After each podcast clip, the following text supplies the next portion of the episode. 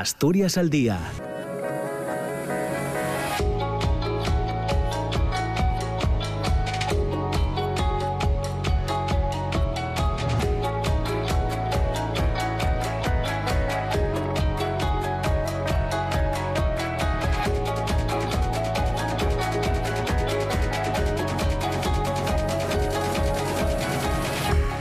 Hola, ¿qué tal? ¿Cómo están? Buenos días, 9 de la mañana y dos minutos. Bienvenidas, bienvenidos. Comienza Asturias al día en este miércoles 20 de septiembre. Ya saben que por delante tenemos hasta las diez y media de la mañana, en la primera parte hasta las 10. Después del boletín de noticias continuamos hasta las diez y media. Hoy nos van a visitar, van a estar con nosotros eh, Jesús Álvarez, eh, que es el presidente de la asociación Entainar, el trabajador social de esta asociación Ramón Quirós y Antonio, que es un ex recluso de la cárcel de Villabona.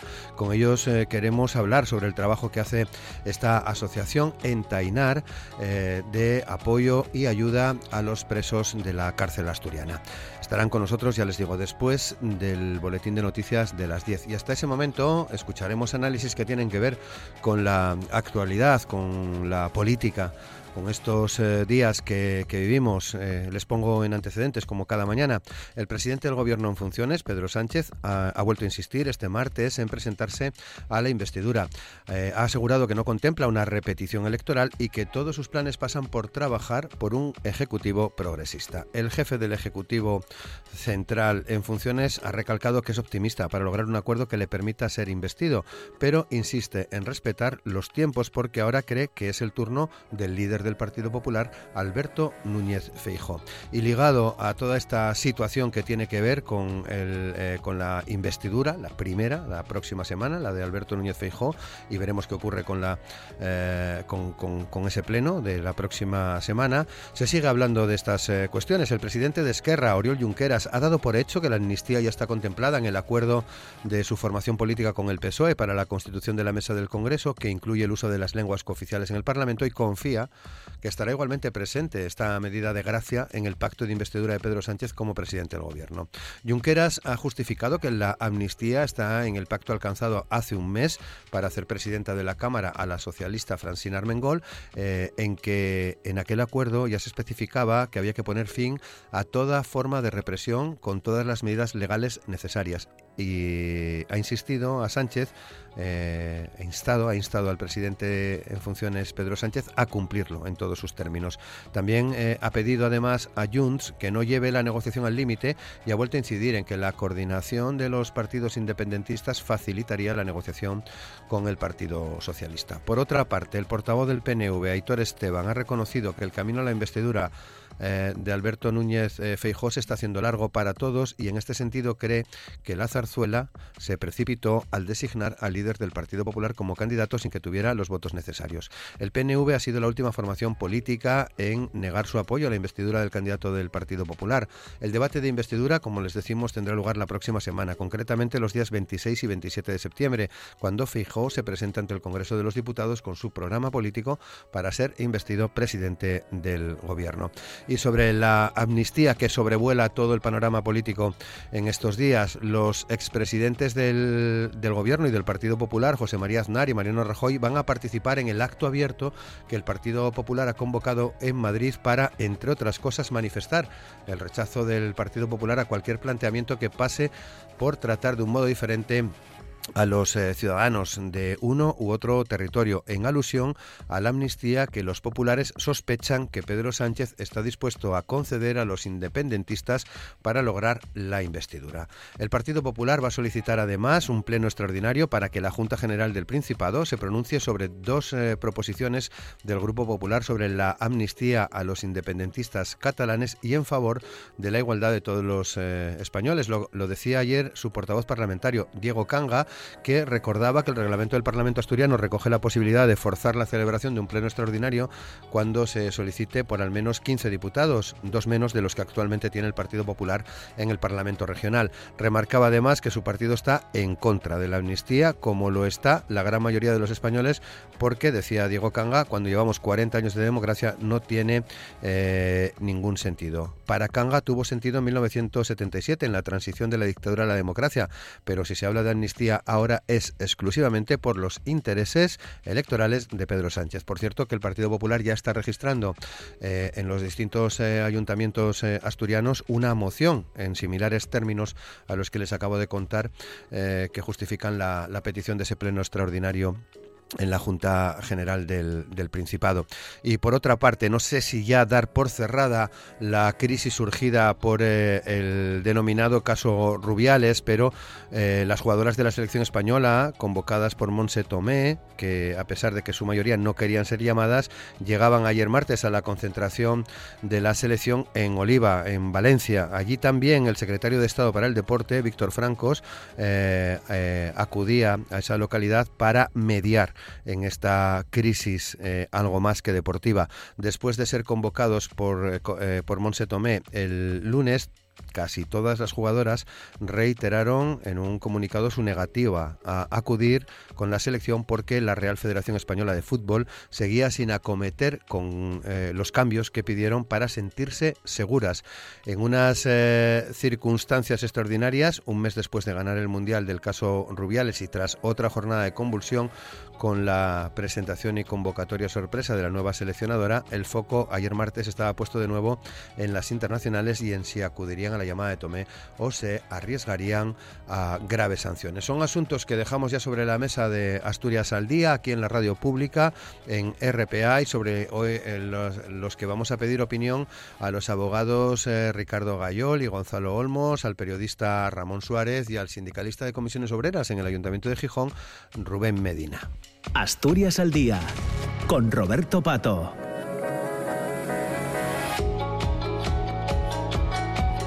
Y con Amor Argüelles en el control de sonido, en la realización técnica de Asturias al Día, saludamos a nuestros invitados en este día. Ricardo Gayol, ¿qué tal Ricardo? ¿Cómo estás? ¿Cómo ha ido el verano? Buenos días. Buenos días, pues en general bastante bien. ¿Eh? Y sobre todo porque pude estar un mes y medio en Asturias, lo cual para mí es un auténtico gozo. Muy bien, muy bien pues nos alegra que hayas disfrutado de, de, la tierra. Gonzalo Olmos, ¿qué tal? ¿Cómo estás? Buenos días. ¿Qué tal? Buenos días, Roberto, y buenos días a todas las personas que nos escuchan. ¿El verano bien, Gonzalo? Bien, bien, no hay queja. En familia, en familia, pero bien, se diría. Muy bien, perfecto. Ramón Suárez, ¿qué tal, Ramón? ¿Cómo estás? Muy buenos días. Hola, buenos días. ¿También un verano intenso para ti? no, intenso no, pero disfruté mucho de agosto. Muy bien, muy ah, bien. Qué bien, estupendo. Y Rubén Medina, ¿qué tal, Rubén? ¿Cómo estás? Buenos días. Hola, buenos días a todos vosotros y a nuestros oyentes. Muy bien, también el verano para ti estupendo. Verano tranquilo en Asturias. Ah, vale, muy bien. Bueno, pues eh, nos alegra que hayáis disfrutado de este periodo vacacional y de descanso. Seguro que con un ojo puesto en la actualidad, si no con los dos, en la actualidad eh, política que sobrevuela desde finales de julio, después de las elecciones, y eh, sobre la mesa con, con, los planes que tienen que ver con la investidura la próxima semana, el pleno de investidura de Alberto Núñez Feijó, la amnistía, en fin, que hay bastante material para, para comentar. No sé si todo indica eh, lo podemos ir hablando en el programa, Ricardo, eh, que estamos en una senda, en un camino que nos va a llevar a otras eh, elecciones generales. Pues yo en esto y no en todo coincido plenamente con el presidente del gobierno en funciones de que en absoluto estamos cerca de unas segundas elecciones. Yo creo que va a haber gobierno, va a haber gobierno de, coalición progresista y que va a contar con una mayoría parlamentaria compleja de mantener durante toda la legislatura, pero que va a ser suficiente para eh, encauzar este mandato durante, eh, yo creo, espero que con cuatro años, pero por lo menos en un periodo razonablemente largo. Gonzalo, ¿compartes esta opinión? Es muy difícil, la verdad, de eh, aventurarse, ¿no? Hay una gran incertidumbre eh, parece claro que la investidura eh, que propone el candidato del Partido Popular pues tiene pocos visos de, prosperar, salvo cambio de última hora sorpresivo del Partido Nacionalista Vasco, que parece muy improbable. Y en el caso del intento que subsiguientemente hará el candidato del Partido Socialista, bueno, parece que se va tejiendo el ambiente, ¿no? para que pueda llegar a, a, sumar los apoyos necesarios. Bien es cierto que mm, para todo gobierno eh, un momento crucial, naturalmente, es la investidura del presidente, pero después eh, contar con un apoyo parlamentario estable a lo largo de la legislatura, eh, pues se, va, se promete difícil.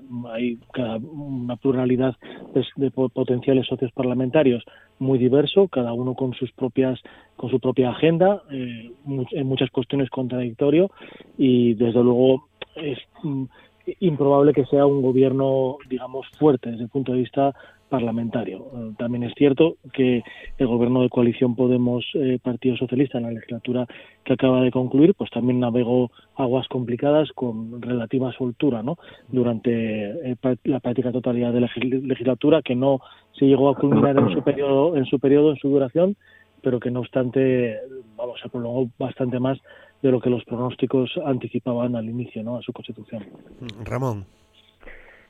Eh, creo que va a haber gobierno, sí, aunque mantengo cierta incertidumbre, pero me desmarco un poco del optimismo de Sayol, porque yo diría que no, a ver, no nos autoengañemos, Puigdemont sin duda marca hoja de ruta, marca tendencia, está claro que propone e impone, y de manera altiva y descarada, y eso es un, un, callo, un callo para, para el gobierno progresista, aunque lo quieran disfrazar de sonrisas y de, y de buenas palabras.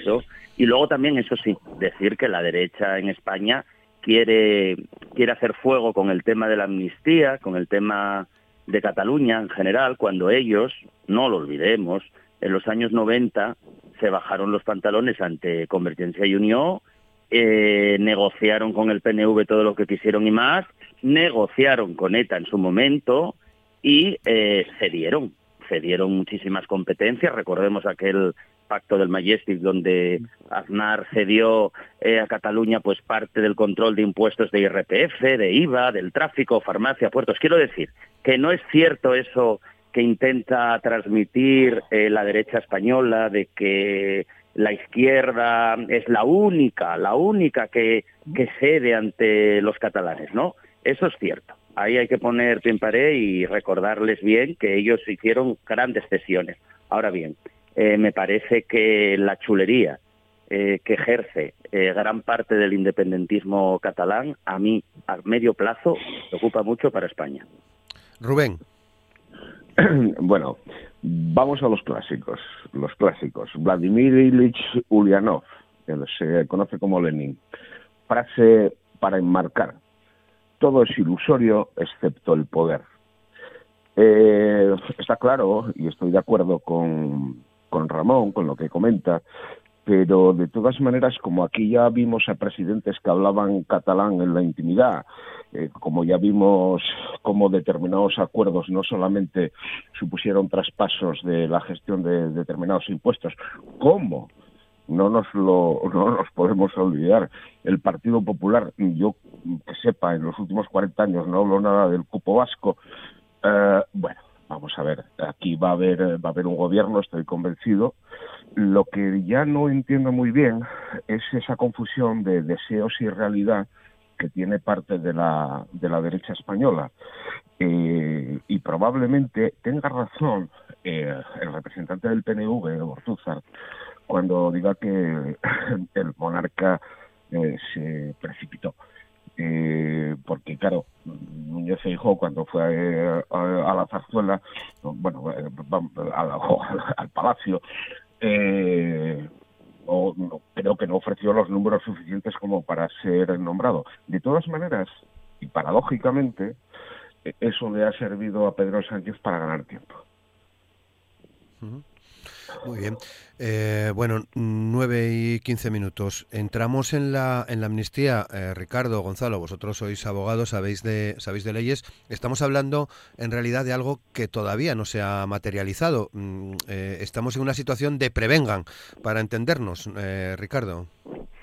Sí, vamos a ver, a mí me da un poco de, de yuyu, por decirlo, el que se esté manoseando tanto eh, el debate de la amnistía y de la autodeterminación, eh, más el primero que el segundo, eh, en un momento donde todavía eh, a pesar de las declaraciones de Oriol Junquera, que ahora aclararé un poco más, eh, donde todavía no está definido el, el, formato, el modelo que eso puede tener. Evidentemente va a haber algo de eso, es obvio, es obvio porque si no, no se podía contar con los votos de Junts y yo creo que en este caso ni de Esquerra. ¿eh?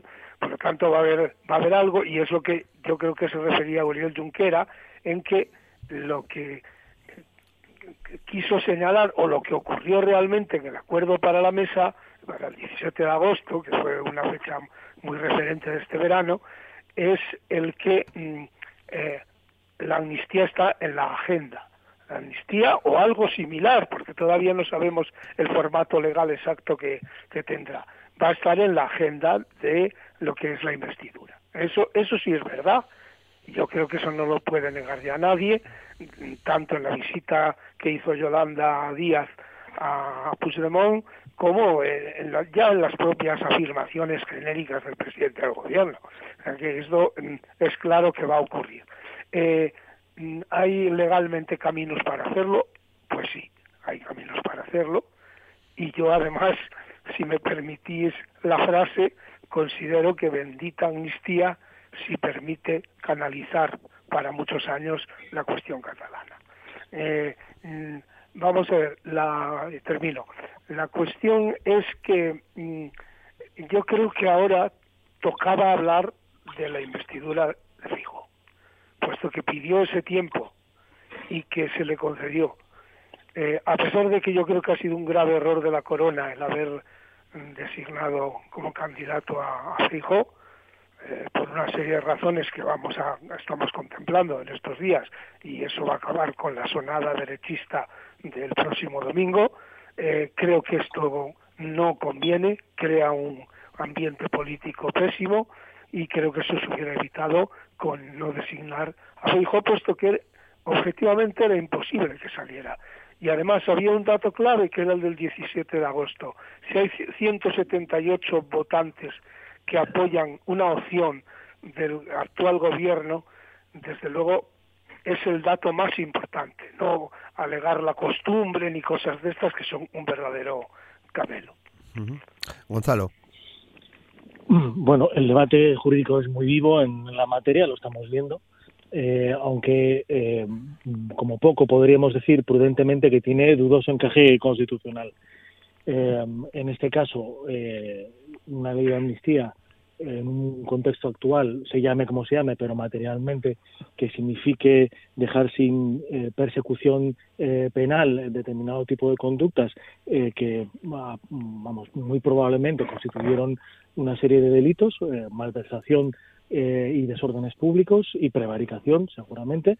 A día de hoy el delito de sedición, pues ya ha desaparecido nuestro Código Penal, pues digamos, renunciar el Estado a esa eh, persecución penal de estos delitos, pero no solamente de estos, sino también de los posibles delitos de lesiones que pueda haber relacionados con el uso excesivo de la fuerza por parte de fuerzas, fuerzas y cuerpos de, seguridad del Estado en el día del referéndum ilegal del 1 de octubre, ¿no?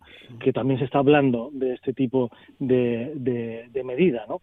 Eh, es, es, algo, eh, desde luego, ajeno a nuestra arquitectura jurídica, ajeno a lo que quiere eh, nuestro propio Estado de Derecho, que es que las conductas que puedan constituir un ilícito penal pues sean debidamente perseguidas, todo ello sin perjuicio de que después, eh, en ejercicio de las prerrogativas que tengan, pues eh, el Gobierno pueda optar en determinados casos por un indulto parcial, como se hizo en el caso de algunos de los líderes del llamado proceso, ¿no?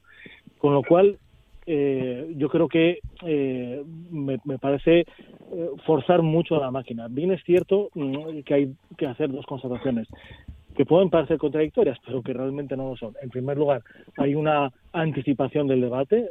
Aquí, digamos que la postura del Partido Socialista de decir, pues, ah, mm, digamos, de darse mus, diríamos popularmente, ¿no?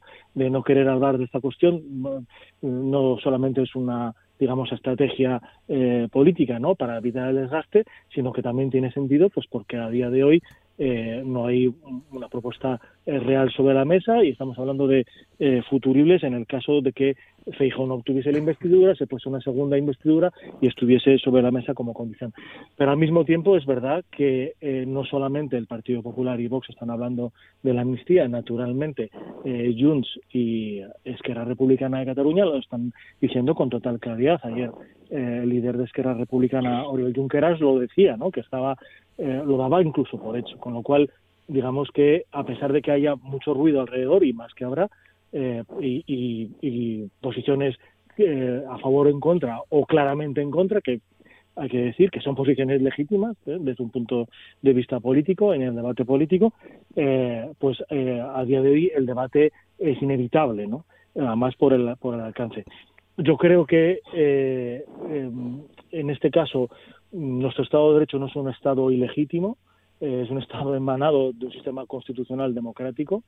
Eh, creo que eh, plantearlo en términos, digamos, como que hubiese que hacer una, suerte de situación transicional de un momento donde se ejercía, digamos, el jus poniente, el derecho a, a perseguir y a condenar determinado tipo de conductas, se quiere pintar como que fuese por, por parte de un Estado que ejerciese eh, de una manera excesiva o ilegítima sus prerrogativas y no es el caso, no es el caso, hay que decirlo, y por lo tanto...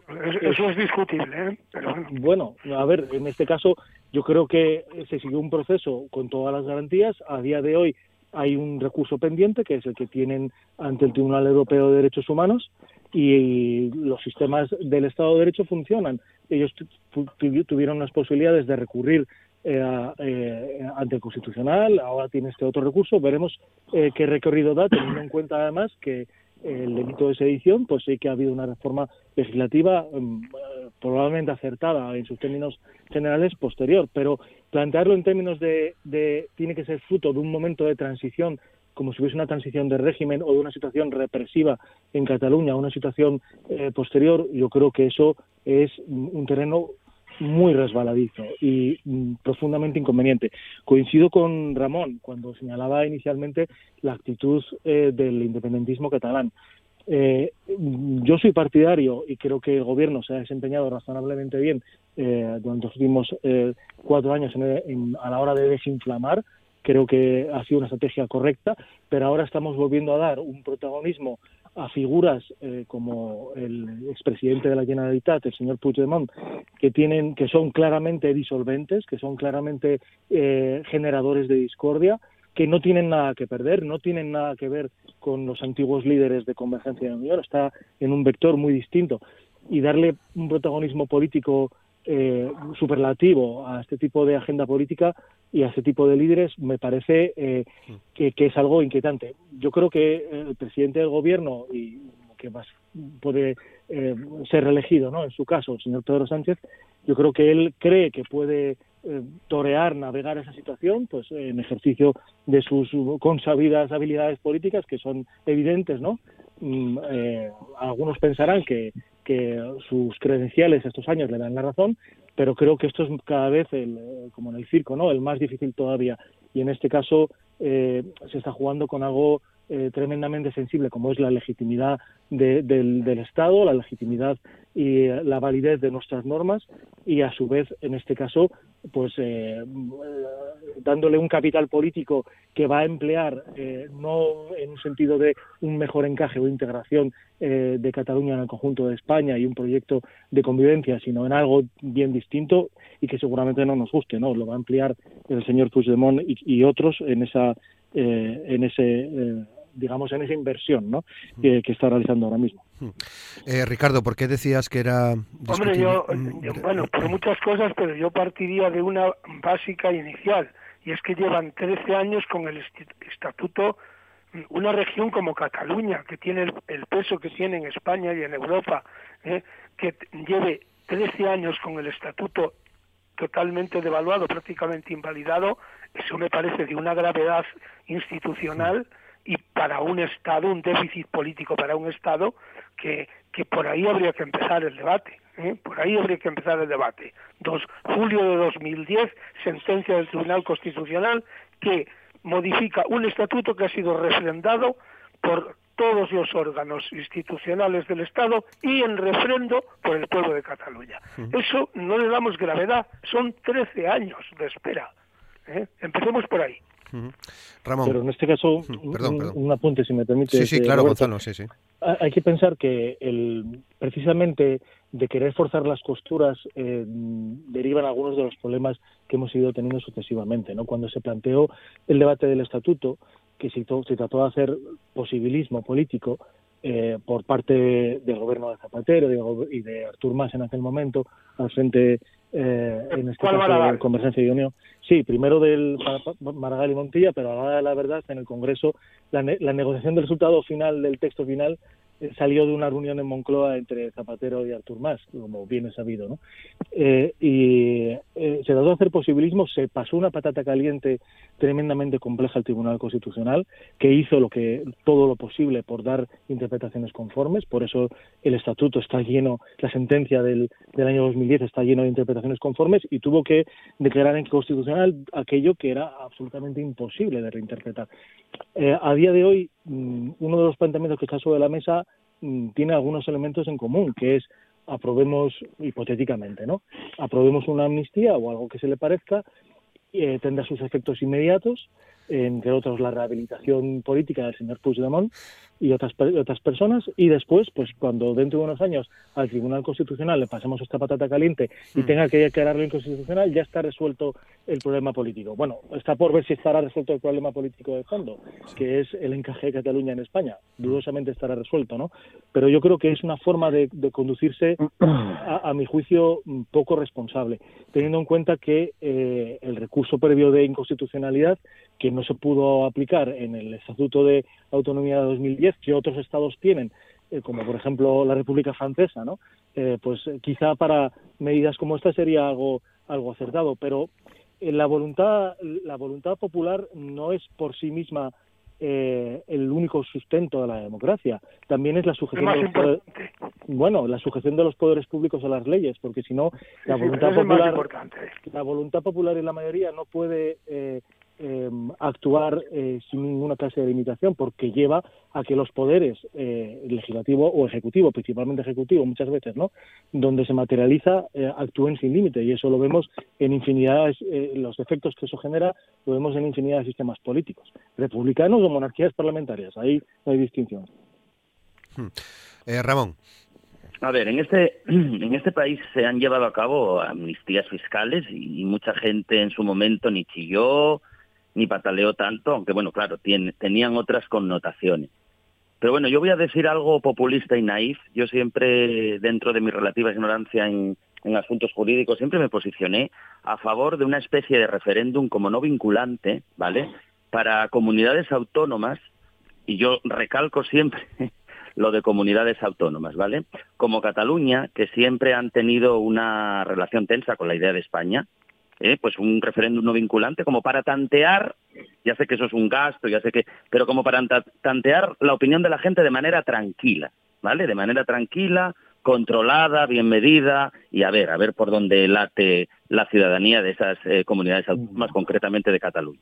Ahora bien, también hay que reconocer que lo catalán, eh, Cataluña, lo catalán, fue muy ninguneado en épocas franquistas.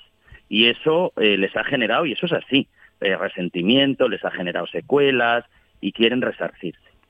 Ahora bien, la amnistía, no nos engañemos, aparte de que el encaje constitucional sea dudoso, no cuenta con el beneplácito ni de la ciudadanía española ni de muchos agentes sociales. Por ejemplo, eh, últimamente el último en pronunciarse, Garamendi, el Círculo de Empresarios también, ¿no? Que piden más moderación, más moderación y que no haya, que no volvamos otra vez a una serie de, de guirigay, de desbarajuste y que se pierdan otros temas o que se queden por el camino otros temas más importantes, más relevantes para España que esto.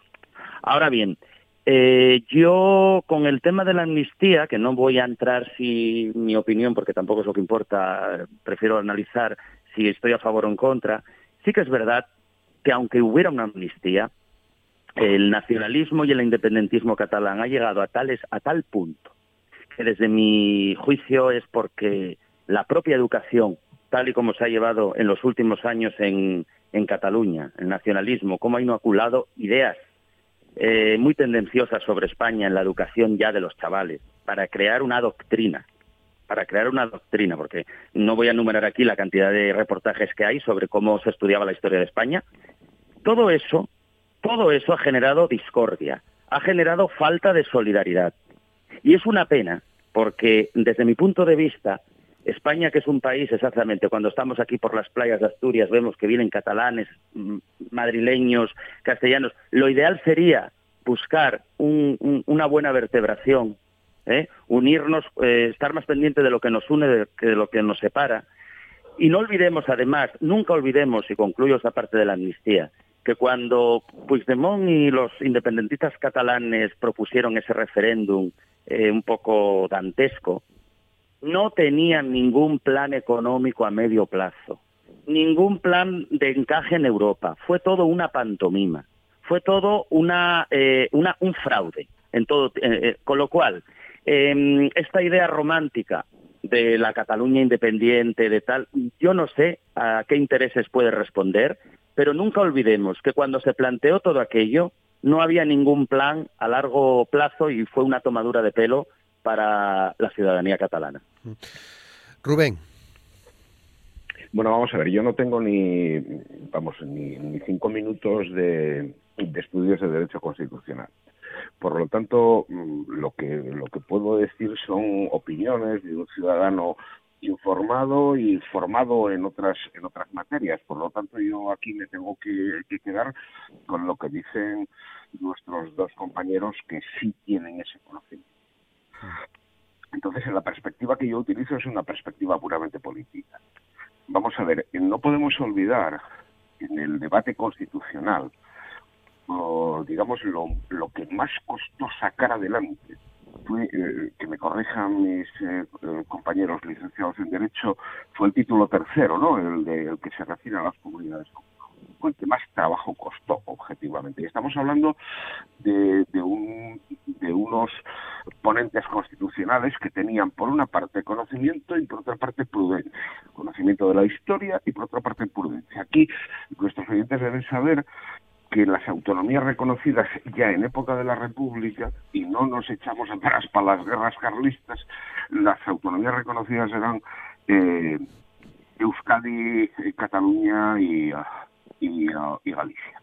Bien, ¿qué sucede? Se les ofrece al resto de, divisiones por comunidades autónomas la, lo que se llamaba la guía lenta, si no me equivoco, corríjanme, que era el, famoso artículo 153, el 143, perdón, y el 151, que acuérdense lo que hubo en Andalucía para incorporarse a esa vía que no había tenido en su momento en, época republicana eh, un estatuto de autonomía propio. ¿A, qué, me, qué, me importa a mí? A mí lo que me importa es la estructura territorial del Estado, del Estado español porque yo sí creo que, ya yo no sé si lo comenté alguna vez aquí, yo espero, no lo voy a ver, espero que lo vea mi hijo, una república confederal ibérica con capital en Lisboa, eso sí, para evitar los tufos madrileños. Bien, pero aparte de la broma, ¿de qué estamos hablando? Efectivamente, estamos hablando de, de, gente con comportamientos patológicos, como se dejó decir antes, estoy hablando de Puigdemont y, y bueno, aquí no hablamos de, la señora Borrás, por ejemplo, aquella aquella militante de Junts que fue presidente presidenta de, de, la Cámara Legislativa catalana y que la echaron abajo hace relativamente poco una sentencia por por prevaricar, ¿no? Bien, por prevaricar porque y metió perres en el bolso a un amigo de ella para hablar en, en asturiano. ¿Y a dónde quiero ir a parar? La estructura territorial del Estado es un problema complejísimo.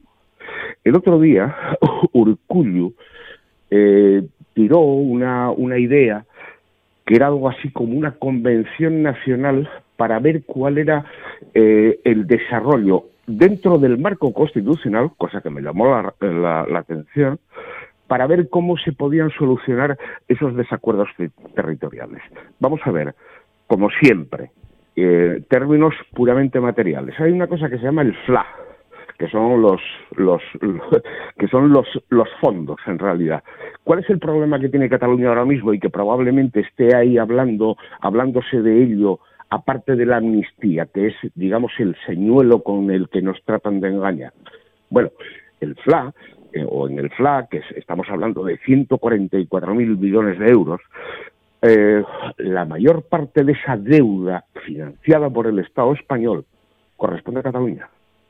Y eso es de lo que no están, de lo que no están hablando. Interesa mucho más sacar las banderas, la estelada o la española incluso con la gallina, que hablar de esos fondos económicos que es de lo que realmente están hablando la amnistía indudablemente supone, eh, digamos, solucionar cuestiones personales, personales de algunos de esos idiotas que se creyeron, digamos, efectivamente donde acabaron en Waterloo.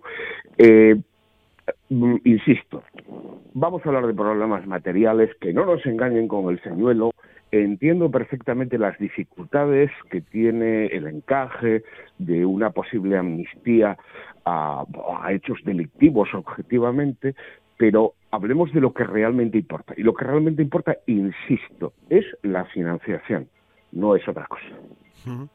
Ricardo. Sí, mira, es que mm, es muy importante lo que acaba de decir Rubén porque nos va a encauzar hacia otra situación. Es decir, la amnistía se mueve en el campo emocional, que afecta subjetivamente a, determinadas personas, aunque a bastantes más de las que de las que pensamos, porque hay mucha gente con cuestiones pendientes de, de todo lo que fue el proceso. ¿no? Eh, vamos, yo creo que después de seis años ya es hora de cerrar el, el tema del proceso. Pero efectivamente la cuestión no se acaba en lo emocional. Eh, llegará un momento, creo que los indultos han demostrado como como, primera, como primer paso han demostrado un resultado verdaderamente excelente en términos políticos, es decir, hay que crear un clima de confianza, de convivencia. Eh, hay que pensar que en España ha habido más amnistías, hay que pensar que en España hubiera habido que aplicar el 155 en más situaciones.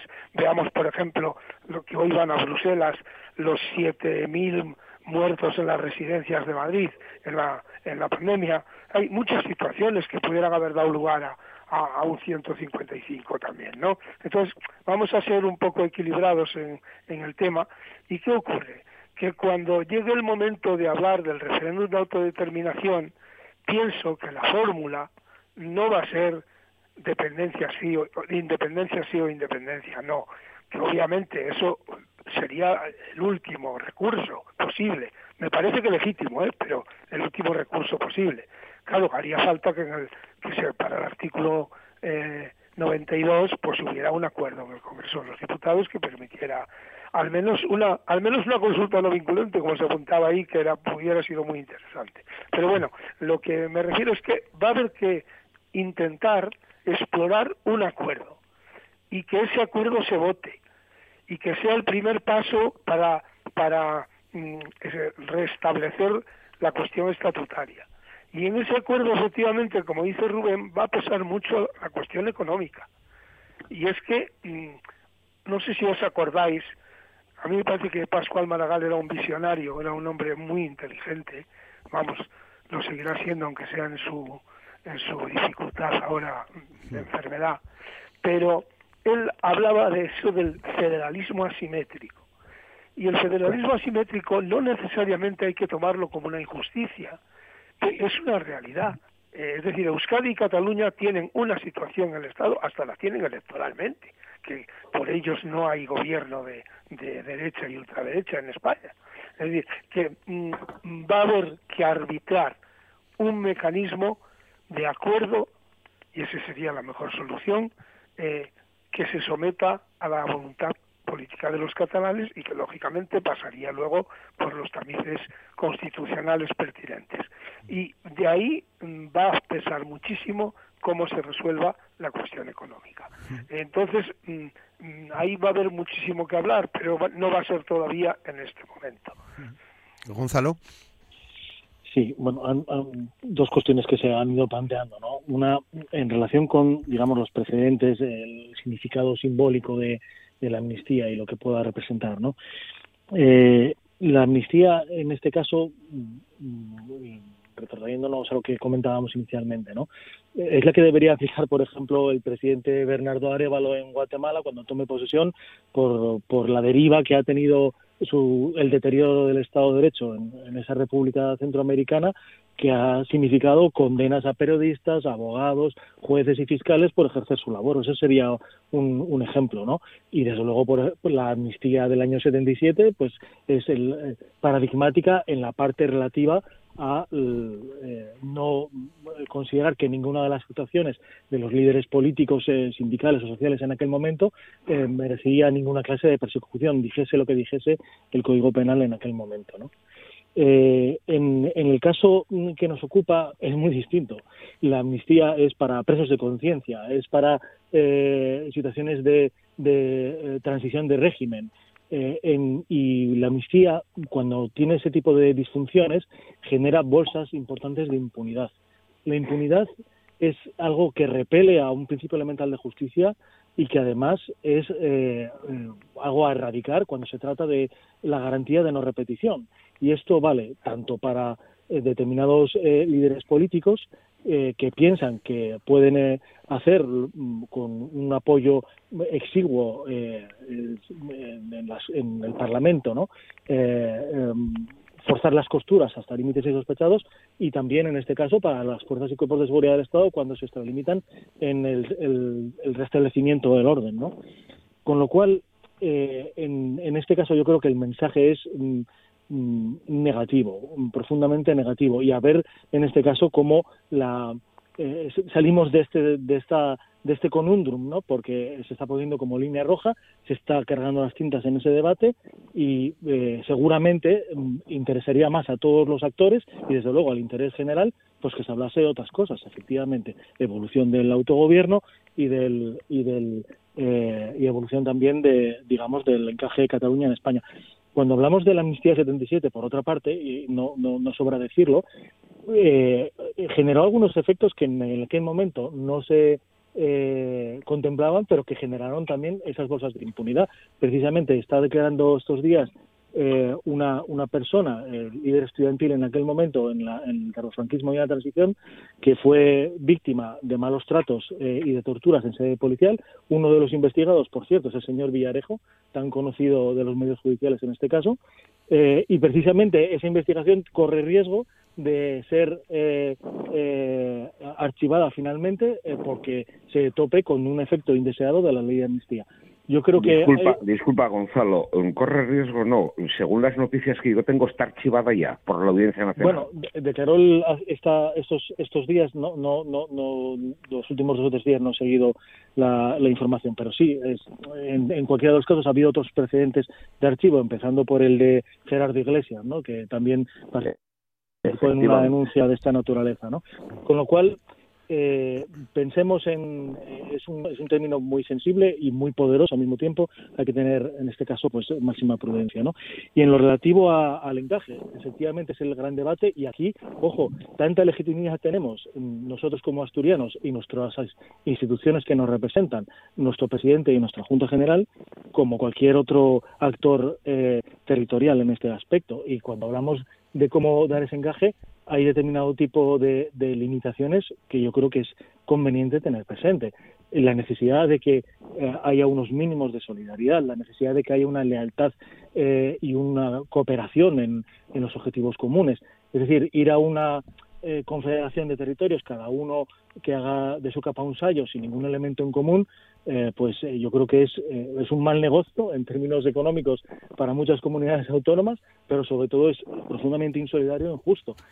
Y además en un momento en el cual, al menos hasta hace poco, pues teníamos todos en el horizonte ¿no? el objetivo de integración en un proyecto más amplio como es la, Unión Europea, pues donde el concepto de, de, soberanía pues tiene algunas algunas subordinadas que ponerle, ¿no? Porque eh, eh, ¿para qué te sirve a día de hoy ser un territorio eh, con una plena soberanía, capacidad, ese derecho a decidir que se, que se reivindica, cuando luego con eso no haces nada en, en, el mar global, donde lo que necesitas son capacidad de actuación, intervención eh, instrumentos y economías de escala suficientemente fuertes como para poder doblegar las fuerzas, eh, no solamente las del mercado, sino de toda naturaleza a las que se ven sometidos eh, los estados. ¿no? Eh, y eso es un, un, debate que mantener, con lo cual yo lo que echo de menos en ese debate, perfectamente legítimo y es verdad que totalmente abierto desde el título octavo de la Constitución y su conformación hasta el día de hoy, pues es un debate permanente. Yo lo que echo de menos en ese debate es pues que hay que se discurra en términos de lealtad y de plausibilidad, no de propuestas eh, rupturistas que lo que conducen es a la pura y dura confrontación. Eh, Ramón, 9 y 47. Muy breve, mira, tras la frase. porque tras la pantomima que hizo Junts, eh, que se rió de la ciudadanía catalana sin ningún plan económico viable en su eh, en su proyecto, todo lo que estamos hablando todo lo que estamos hablando, todos los debates que están formando, y él, con sensación de impunidad, falta de arrepentimiento y de autocrítica, en fin, creo que esperemos que si se conforma un gobierno progresista eh, con lo que, bueno, con lo que ello conlleva, esperemos que se establezca un diálogo eh, con, lo, con el independentismo catalán eh, distinto y que esas minorías no afecten tanto a las mayorías, porque entonces se pervierte, se pervierte el sentido de la democracia parlamentaria.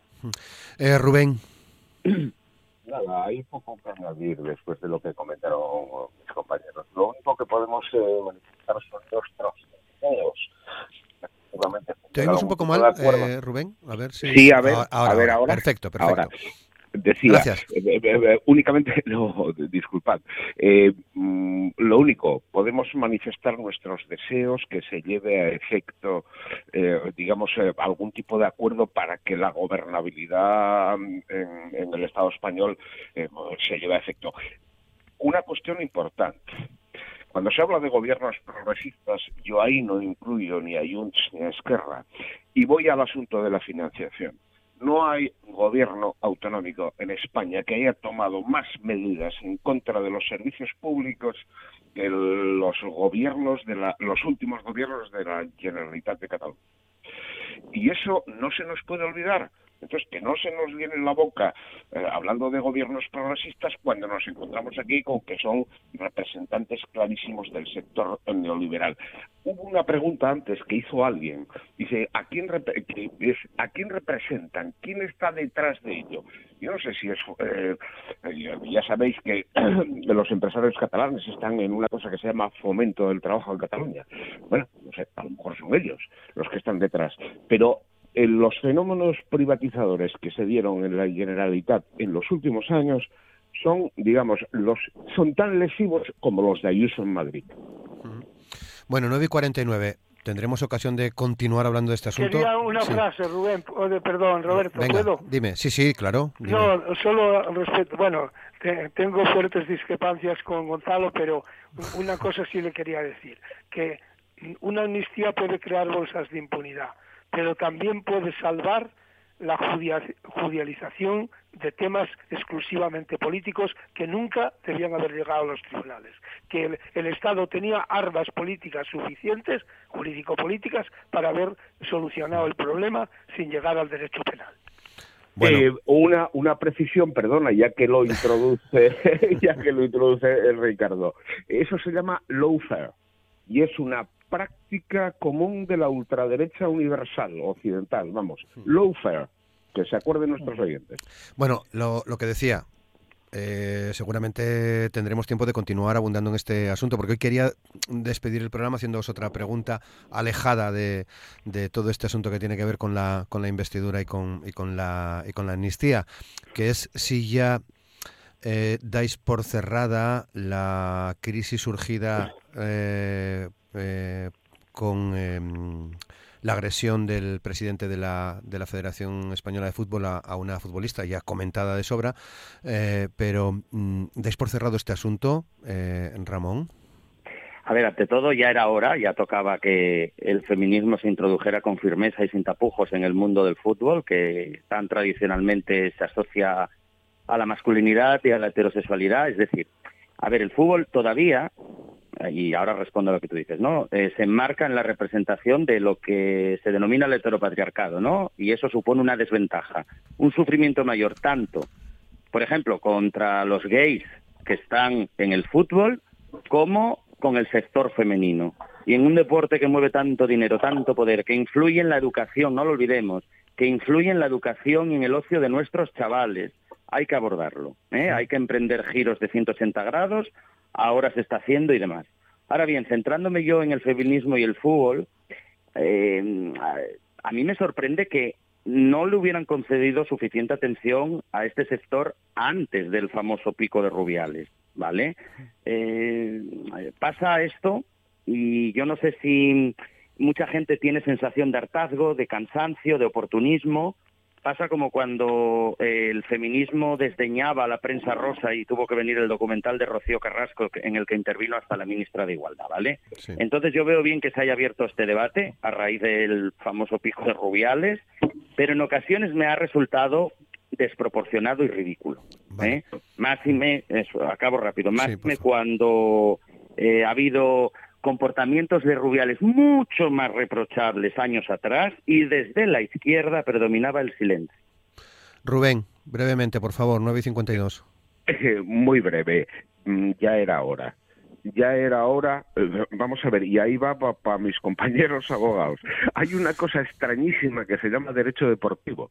No sé si nuestros oyentes saben que, ese derecho deportivo, eh, digamos, les obliga a no acudir a instancias del derecho común. Eh, por ejemplo, lo pongo como ejemplo, vamos, pero lo primero, y, me equivoqué, lo primero que tenía que decir es que tenemos a un grupo de deportistas que han sido campeonas del mundo que no se nos olvide. Eso es un esfuerzo.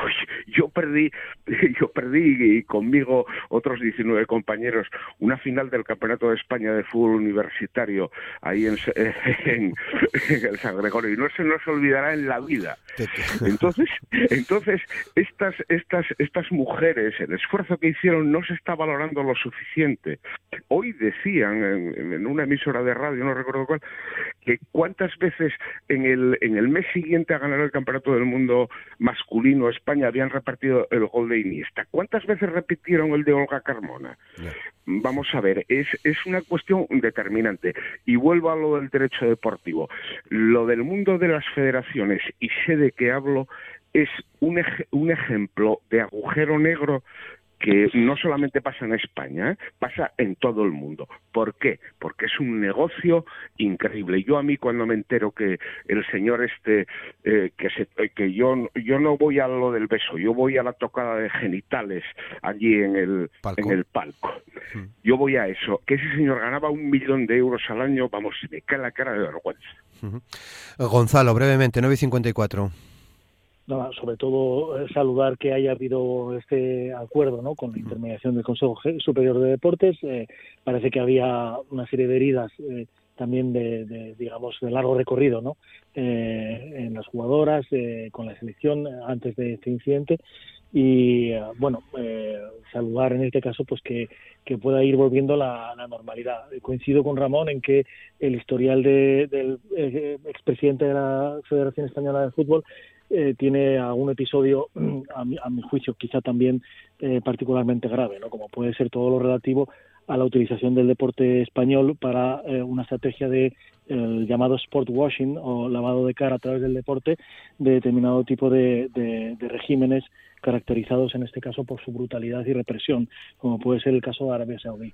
Yo creo que eso eh, pasó prácticamente desapercibido, solo algunos pocos nos preocupamos de este tipo de, de situación, parece, y bueno, ahora pues por otra deriva y por una crisis terriblemente mal gestionada, aparte de su proceder completamente inadecuado, pues eh, ha, puesto fin ¿no? a esta a esta trayectoria eh, en el management eh, deportivo, ¿no? Con lo cual, bueno, eh, lo más importante es que, bueno, parece que se va pasando página y, y, eso será lo mejor para la selección española y, bueno, para que nos depare triunfos en el, en el futuro que nos puedan alegrar el día.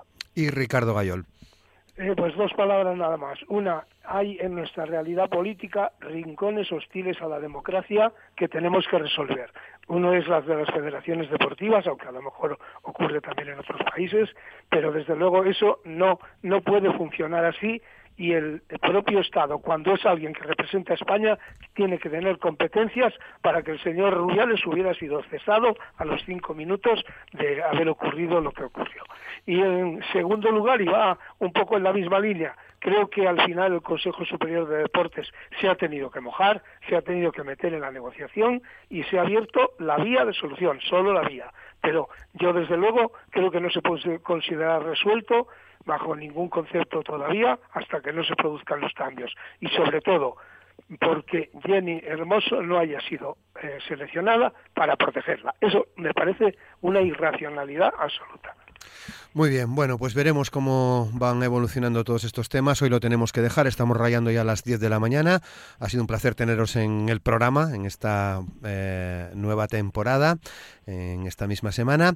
Ha sido un placer, como digo. Muchas gracias, Ricardo Gayol. Feliz día. Gracias, igualmente. Un abrazo a todos. Gonzalo Olmos, un placer. Muchas gracias. Gracias, Roberto, y gracias a todos. Rubén Medina, muchas gracias también por estar hoy con nosotros. Buen día. Eh, buen día y gracias por contar conmigo. Y Ramón Suárez, muchas gracias Ramón, buen día, muchas gracias. Eh, feliz día y semana a todos. Muchas gracias a los cuatro por participar en el en el programa en el programa de hoy. Llegamos ya a las eh, nueve de la mañana y casi 58 minutos. Ya sabéis que ahora vamos a hacer una pequeña pausa para ponernos al día con el boletín de noticias y que después de las noticias de las 10, eh, aquí en la radio pública, en RPA, continuamos con la segunda parte del programa, con la segunda parte de Asturias eh, al día. No sé si recuerdan, pero hace unos meses... Eh, estuvieron aquí con nosotros eh, miembros de la asociación Entainar, una asociación asturiana que trabaja con los eh, reclusos de la cárcel de Villabona, del centro penitenciario de, Villabona. Estuvieron contándonos qué es lo que qué es lo que hacen. Hoy les hemos vuelto a, invitar, de hecho ya están aquí en el estudio, van a compartir con nosotros esta segunda parte. Mm, por una parte, por la cercanía, si no me equivoco, es el próximo día 24, el próximo domingo es el día de la Merced. Eh, aprovechando esa efeméride, les hemos invitado para volver a recordar eh, la forma de trabajo, las actividades que hacen en, Entainar. Eh, estarán con nosotros después de las noticias de las 10. Así que ahora una pequeña pausa y en 6-7 minutos estaremos aquí de nuevo con todos ustedes.